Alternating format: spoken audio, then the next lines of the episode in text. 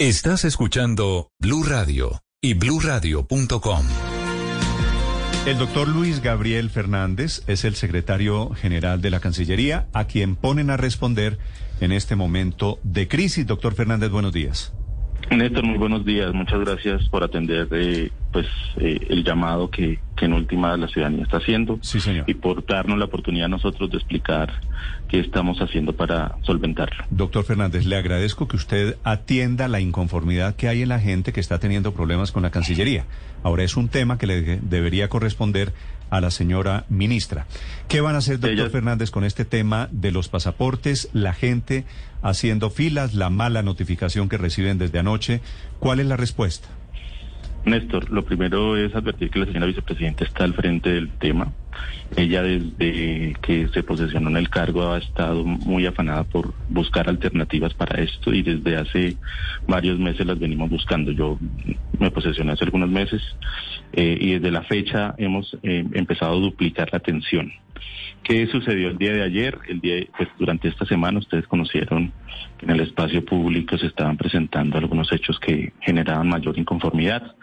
Entonces se resolvió para el día de hoy respetando eh, la, la regla que se había definido de que fuera por el último dígito del número de la cédula, atender a los usuarios con cédulas 8 y 9 a través de asignación de cita digital hacia las 5 de la tarde eh, se empezó aquí a informar a las personas que ya Pero estaban ¿por qué, llegando. ¿Por qué decidieron, doctor Fernández, disculpen la pregunta, hacer el cambio de un día para otro? Sabiendo con dos dedos de frente que la gente, no todo el mundo, está esperando el cambio de reglas de juego.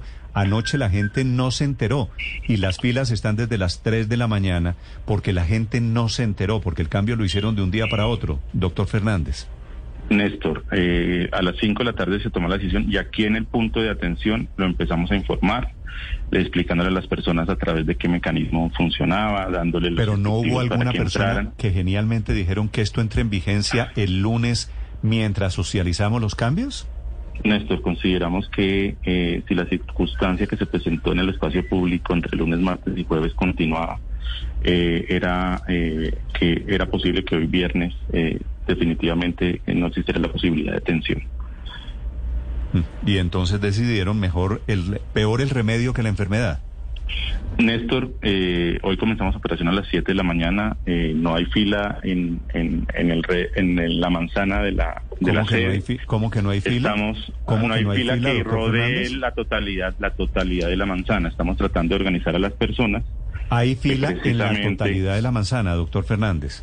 Que este, yo estoy aquí en sede Néstor eh, y le puedo señalar que no es la fila que se vio lunes, martes, miércoles y jueves. Ah, no, ya vamos Estamos- en que no es la misma full- fila de lunes, martes, y miércoles y viernes. Sí hay lo fila esta diciendo, no la fila, no la fila que rodea la manzana.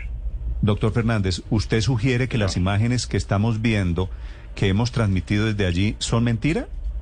No le estoy sugiriendo eso, Néstor. Le estoy diciendo que en este momento. Yo le estoy informando, doctor Fernández, a ustedes, los funcionarios de la Cancillería, que hay filas esta mañana, que llegaron filas, miles, que llegaron miles de personas a hacer filas, que se estaban Sí. calentando. Las he entrevistado, las han Sí, escuchado Néstor. los oyentes de Blue Radio, precisamente ante la indolencia de funcionarios de la Cancillería. Es eso que usted está escuchando, doctor Fernández, es el sonido de la gente que está allí. Néstor, yo no lo estoy negando. Sabemos que en la hora de la madrugada y en la apertura de la sede hubo inconvenientes. Lo que le estoy queriendo de- eh, referir es que en este momento ya estamos comenzando la operación y las personas que tenían el turno asignado están, hoy están ac- accediendo al servicio. Entiendo la inconformidad, Néstor, por eso el comunicado anoche de la señora vicepresidente inicia también eh, entendiendo las circunstancias de la ciudadanía y pidiendo las excusas por las circunstancias que estamos viviendo y explicando las razones de lo que se está presentando. El trámite sigue siendo el mismo de siempre, no se han agregado requisitos. Lo que tenemos son 14 meses de represamiento por efectos de las medidas de aislamiento de la pandemia, que estamos tratando de solventar, ampliamos nuestra capacidad al doble, eh, vemos que necesitamos hacer más esfuerzos y la propuesta que tenemos es hacer una apertura de un punto masivo de atención en próximos Ah. días. Finalmente, Eh. finalmente se nos, se nos ocurrió. Doctor Fernández, ¿por qué, ¿por qué las colas de esta mañana eh, que usted dice que son diferentes, ¿por qué no podían hacer ambas cosas a la vez? Atender a los que llegaran y dar citas digitales. Néstor, nosotros tenemos una capacidad máxima aquí en esta sede y eh, por eso buscamos que las personas que fueran llegando pudieran hacer agendamiento. Hasta las 6 de la mañana teníamos citas aún, disponibles en medio digital y las personas que estaban cerca de la sede podían hacer. Sí. Doctor Fernández, frente a lo que usted dice, ¿cuál es la idea? ¿En dónde va a ser el punto masivo de atención para los eh, miles de colombianos que están intentando desde hace meses renovar su pasaporte o expedirlo por primera vez? Ricardo, hasta que no cierre la, negociación, pues no les puedo dar información, pero estamos buscando un punto ferial que tenga la capacidad de tener al menos 100 módulos de, la idea, La idea, fíjese aquí, nosotros que no somos funcionarios de la Cancillería, doctor Fernández, seguramente usted la escuchó. Claro, esto lo que hay es que contratar gente, hay que abrir un sitio Corferias, Unicentro, donde sea, para atender a la gente. ¿Eso no lo habían contemplado? ¿Esto no debería haber sido la solución hace muchos meses? Lo habíamos contemplado, Néstor, eh, inclusive habíamos mirado algunas posibilidades, pero las, los sitios que habíamos encontrado no cumplían con las condiciones que nosotros requeríamos. Entiendan que son manejos de personal y alto flujo de personas, entonces habíamos encontrado unas eh, sedes que tenían problemas porque quedan en terceros, cuartos o quintos pisos. Ayer precisamente ya decantamos entre dos posibilidades y si cerramos negocio empezaremos la, disposición para que en algunos días ya esté en, operación. Teniendo en cuenta que hoy es 3 de diciembre, mientras cierran el negocio, mientras hacen la adecuación, ¿esta solución quedará para enero, me imagino? No, Néstor, nosotros con un operador que precisamente nos ofreció ese servicio, creemos que en una semana eh, podría estar esto disponible eh, a partir del cierre del negocio. Doctor Fernández, todo esto que conlleva la demora en la expedición del, de los de los pasaportes, eh, eh, en este en, este en todo este tema hay un tercero involucrado, aquí hay una tercerización, detrás de esto ha habido digamos una licitación para prestar ese servicio, esa operación. Esta operación cómo funciona? en el trámite nosotros tenemos a unos operadores que son funcionarios de un tercero que es el encargado de la expedición de las libretas eh, y tenemos unos funcionarios de la Cancillería que son quienes autorizan la expedición del pasaporte. Entonces, es un trabajo que incorpora tanto a trabajos de la, tanto funcionarios de la Cancillería como a los funcionarios del tercero, que es el encargado de la elaboración de, de la libreta de pasaporte. Pero quiere decir que ese tercero, eh, además de la Cancillería, tampoco está siendo eh, eficiente con la prestación de ese servicio. Mm, yo ese tercero no, lo definiría en esas condiciones, eh, porque ese tercero en últimas eh, atiende la demanda que nosotros estamos en capacidad de, surtir. Eh, aquí el problema en efecto es la sobredemanda de servicio por los 14 meses en los que hubo la imposibilidad de hacer el trámite en forma normal, pero por una circunstancia asociada exclusivamente a, este tercero, eh, les puedo decir que las obligaciones contractuales se vienen ejecutando en el marco de lo pactado. Doctor Fernández, ¿cómo operaría ese punto masivo de atención para quienes quieran expedir o solicitar el pasaporte? Miren, el tema, el tema en números gruesos para que ustedes lo entiendan. Eh, previo a pandemia, el promedio de atenciones mensual era de 28.500 pasaportes aquí en Bogotá. Recordemos que los pasaportes se expiden o en los consulados, o en las gobernaciones, o en las sedes que tenemos en Bogotá. En Bogotá, cuando empezamos a ver este gran flujo de personas hace cuatro o tres meses, eh, abrimos un punto adicional en la sede centro y ampliamos nuestros módulos de atención. Antes de pandemia nosotros atendíamos con 39 módulos y hoy en día tenemos 69. Estamos ampliando para la próxima semana a ver si podemos tener otros 5 o 10 módulos más. Y el número de pasaportes que se ha expedido es del doble. Mientras eh, antes tramitábamos 28.500, hoy estamos tramitando 60.000 pasaportes al mes. Entonces, con esas cifras queremos tener un punto de atención que llegue al menos a 100 cubículos en donde las personas puedan tramitar su pasaporte.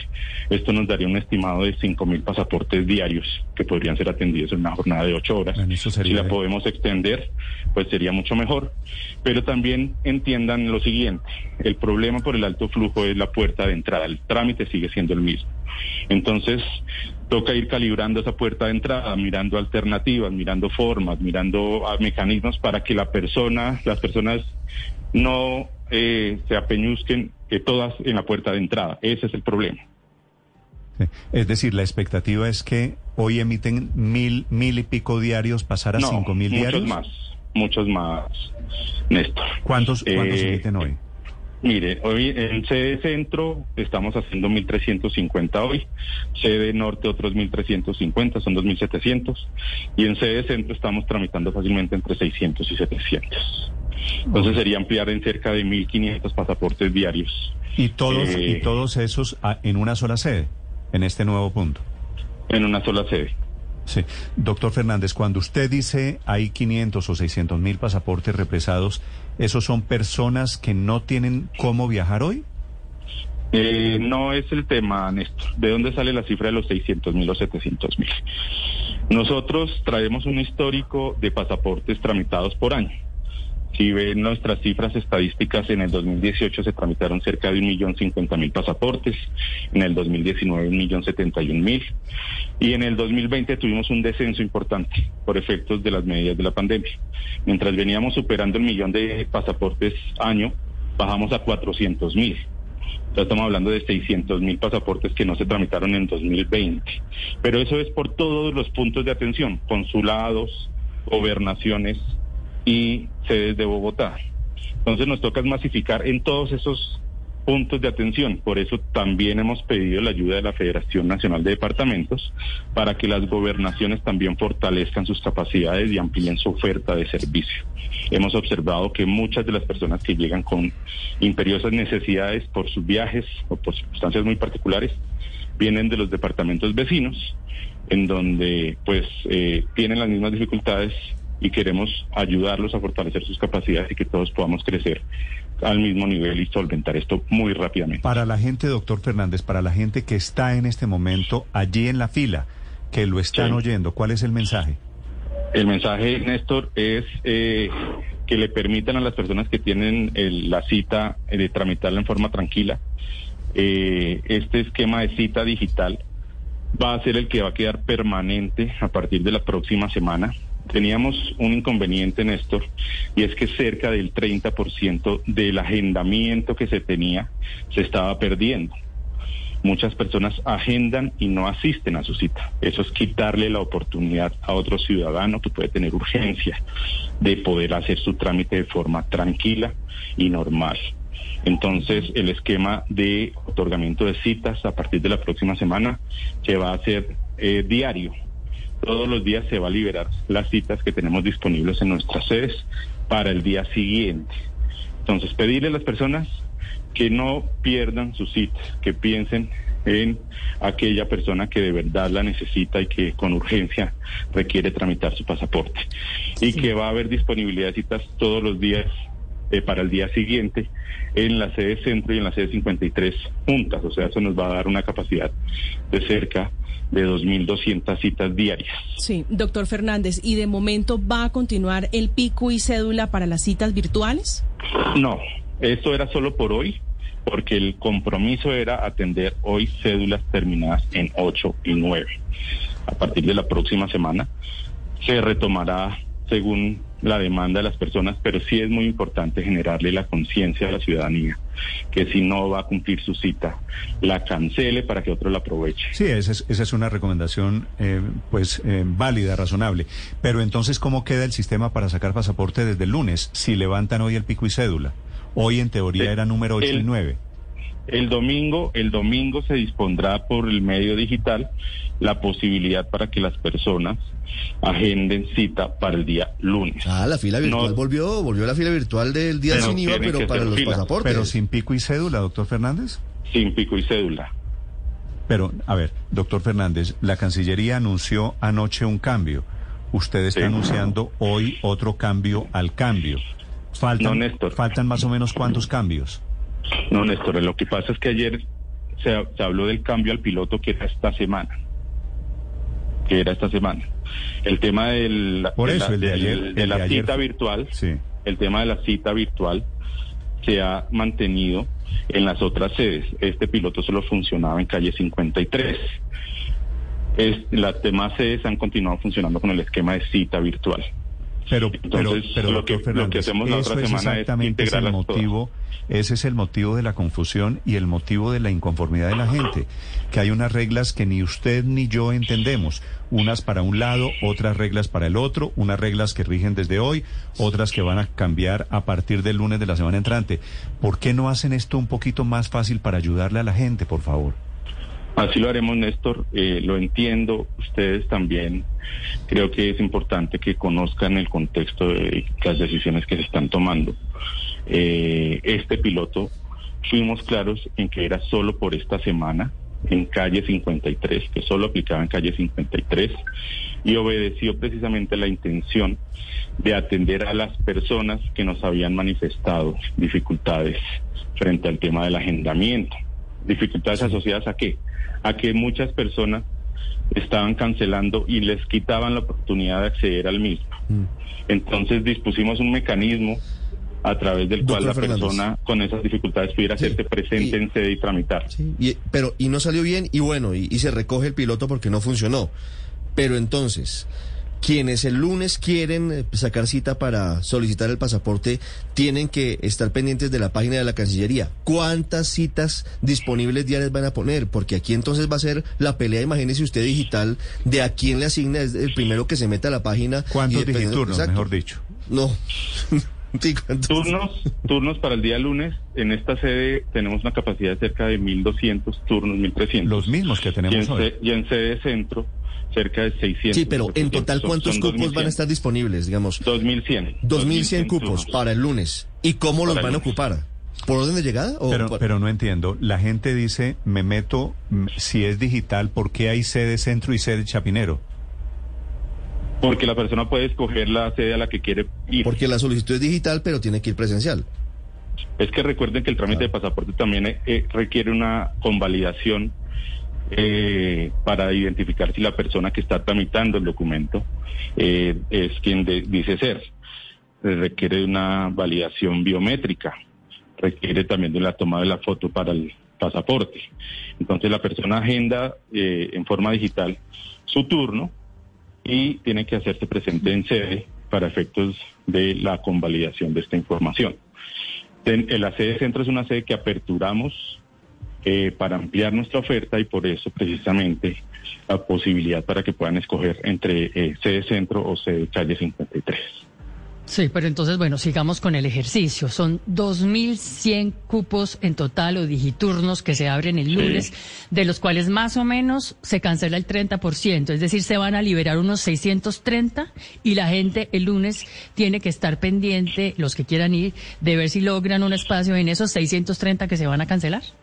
¿Eso? No, no, eh, yo creo que eso es un- una muy eh, mala forma de, de- de- de presentar esa información porque las personas entonces van a quedar con la expectativa de que si se hacen presentes en sede, si no tengan eh, turno, Sí. van a ser atendidas y eso es lo que genera precisamente el desorden. Creo que tenemos que ser muy respetuosos de si no vamos a asistir, cancelarlo para que la otra, otra persona pueda entrar a utilizarlo, pero no podemos jugar con un esquema en donde ya jugamos con un número fijo de, de turnos que se pierden Sí. y ponemos a las personas a hacer fila en la calle. pero, doctor Fernández, en aras de la justicia, aquí el irrespeto no es de la gente, es decir, la No, gente no, puede, no, pues, el, el irrespeto es de la Néstor. Cancillería con los colombianos, que no pudo manejar el tema de los pasaportes. Néstor, eh, yo no estoy trasladando la responsabilidad al ciudadano. Eh, nosotros estamos haciendo, eh, en la medida de nuestras posibilidades, todo el ejercicio, estamos ampliando, estamos creciendo, estamos fortaleciendo de la mano de nuestros socios estratégicos que son los departamentos las capacidades y pues eh, son unas circunstancias excepcionales.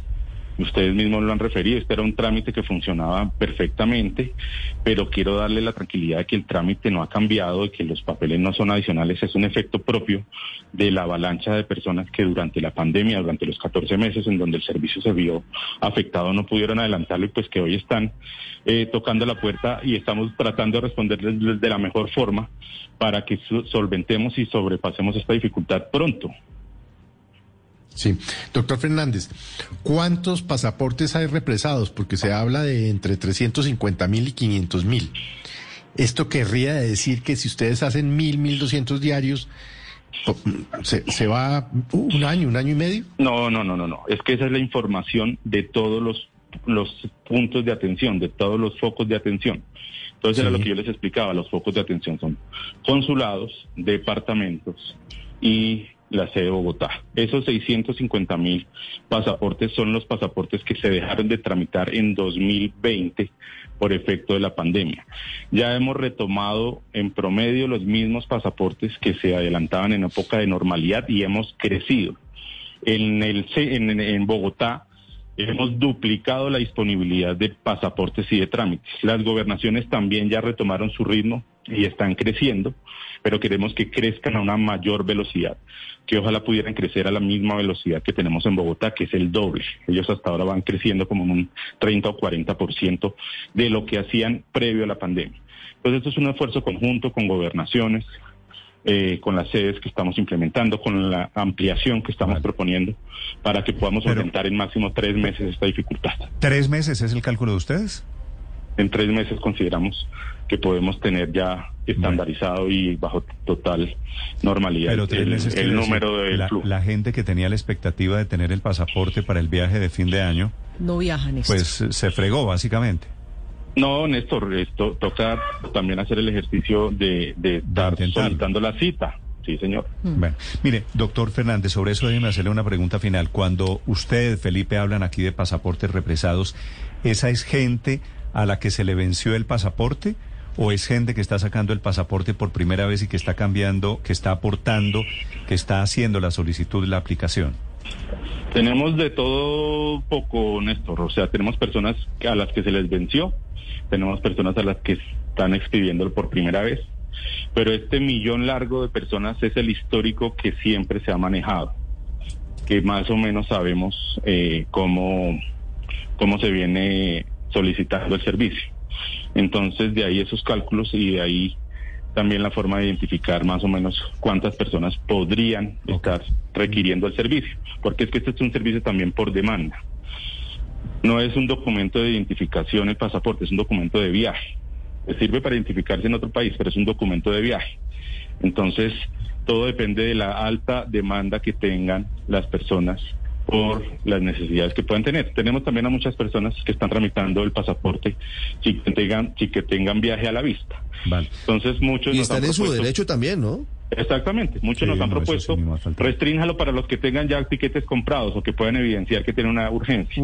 nos parece que eso sería, eso sería eh, llenarnos de más problemas y entonces de desvirtuar la necesidad que tiene la persona y un poquito quitarle la vista al problema y enfocarnos en otros problemas que pueden surgir, que son los derechos de petición, las tutelas y los otros mecanismos que las personas podrían utilizar para hacer valer su derecho. Entonces no queremos... el mensaje es, están trabajando por arreglar el problema, pero se va a demorar. Doctor Fernández, una última pregunta. Me escriben desde consulados colombianos que viven en el exterior, que lo están escuchando a usted y en diferentes partes del mundo están teniendo básicamente el mismo problema, que no consiguen cita para sacar el pasaporte. ¿Este tema no es solamente en Bogotá, también es internacional? Néstor, eh, la instrucción de la señora vicepresidente ha sido a todos los cónsules maximizar también el servicio, atender en forma presencial, atender durante las jornadas y están haciéndolo de esa forma. Hay algunos eh, países, algunos, eh, algunas ciudades que tienen restricciones por efecto de la pandemia. Entonces, cuando se presentan esas circunstancias, pues obviamente el servicio colapsa y se busca solucionar de la forma mm. más rápida posible. hay, hay particular preocupación en Orlando, en Florida, y en Brisbane, Australia. Escriben oyentes diciendo, mire, por ejemplo, en Australia lo que está pasando es que dijeron que solamente venían dos días y llevan dos años de represamiento y no hay quien los atienda. En Orlando pasa una situación un poquito distinta, pero no hay atención adecuada. ¿Eso va a cambiar a partir de ahora? Todos, todos los mecanismos que estamos implementando buscan precisamente que se solucione y se ponga en normalidad el trámite que se vio represado por efectos de las medidas de aislamiento por la pandemia. Ah, tenemos un sistema también adicional que me parece importante darlo a conocer y es que se puso en operación un mecanismo que se llama pasaporte en línea. Pasaporte para que se pueda hacer de forma digital el trámite de la libreta para todas las personas que después de noviembre del 2017 han tramitado su pasaporte.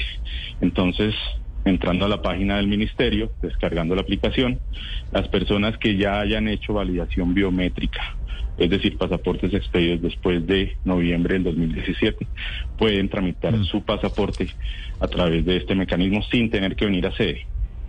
Sí. Doctor eh, Fernández, me escriben desde la Cámara de Comercio y me dicen que les ofrecieron a ustedes Corferias, que la canciller rechazó Corferias. ¿Es cierto? No, a mí personalmente les puedo decir que no he tenido eh, negociación previa con Corferias. Con Corferias ayer tuvimos una reunión, yo estuve ayer reunido con Corferias y es una de las posibilidades que tenemos en el radar.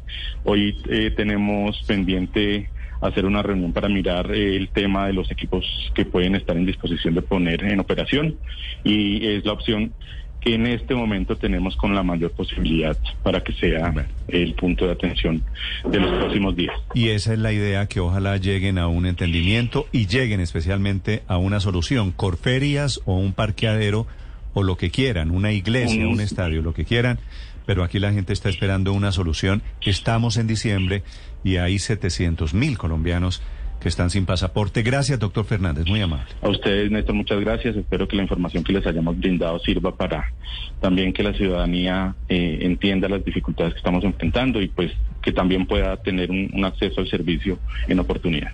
Estás escuchando Blue Radio.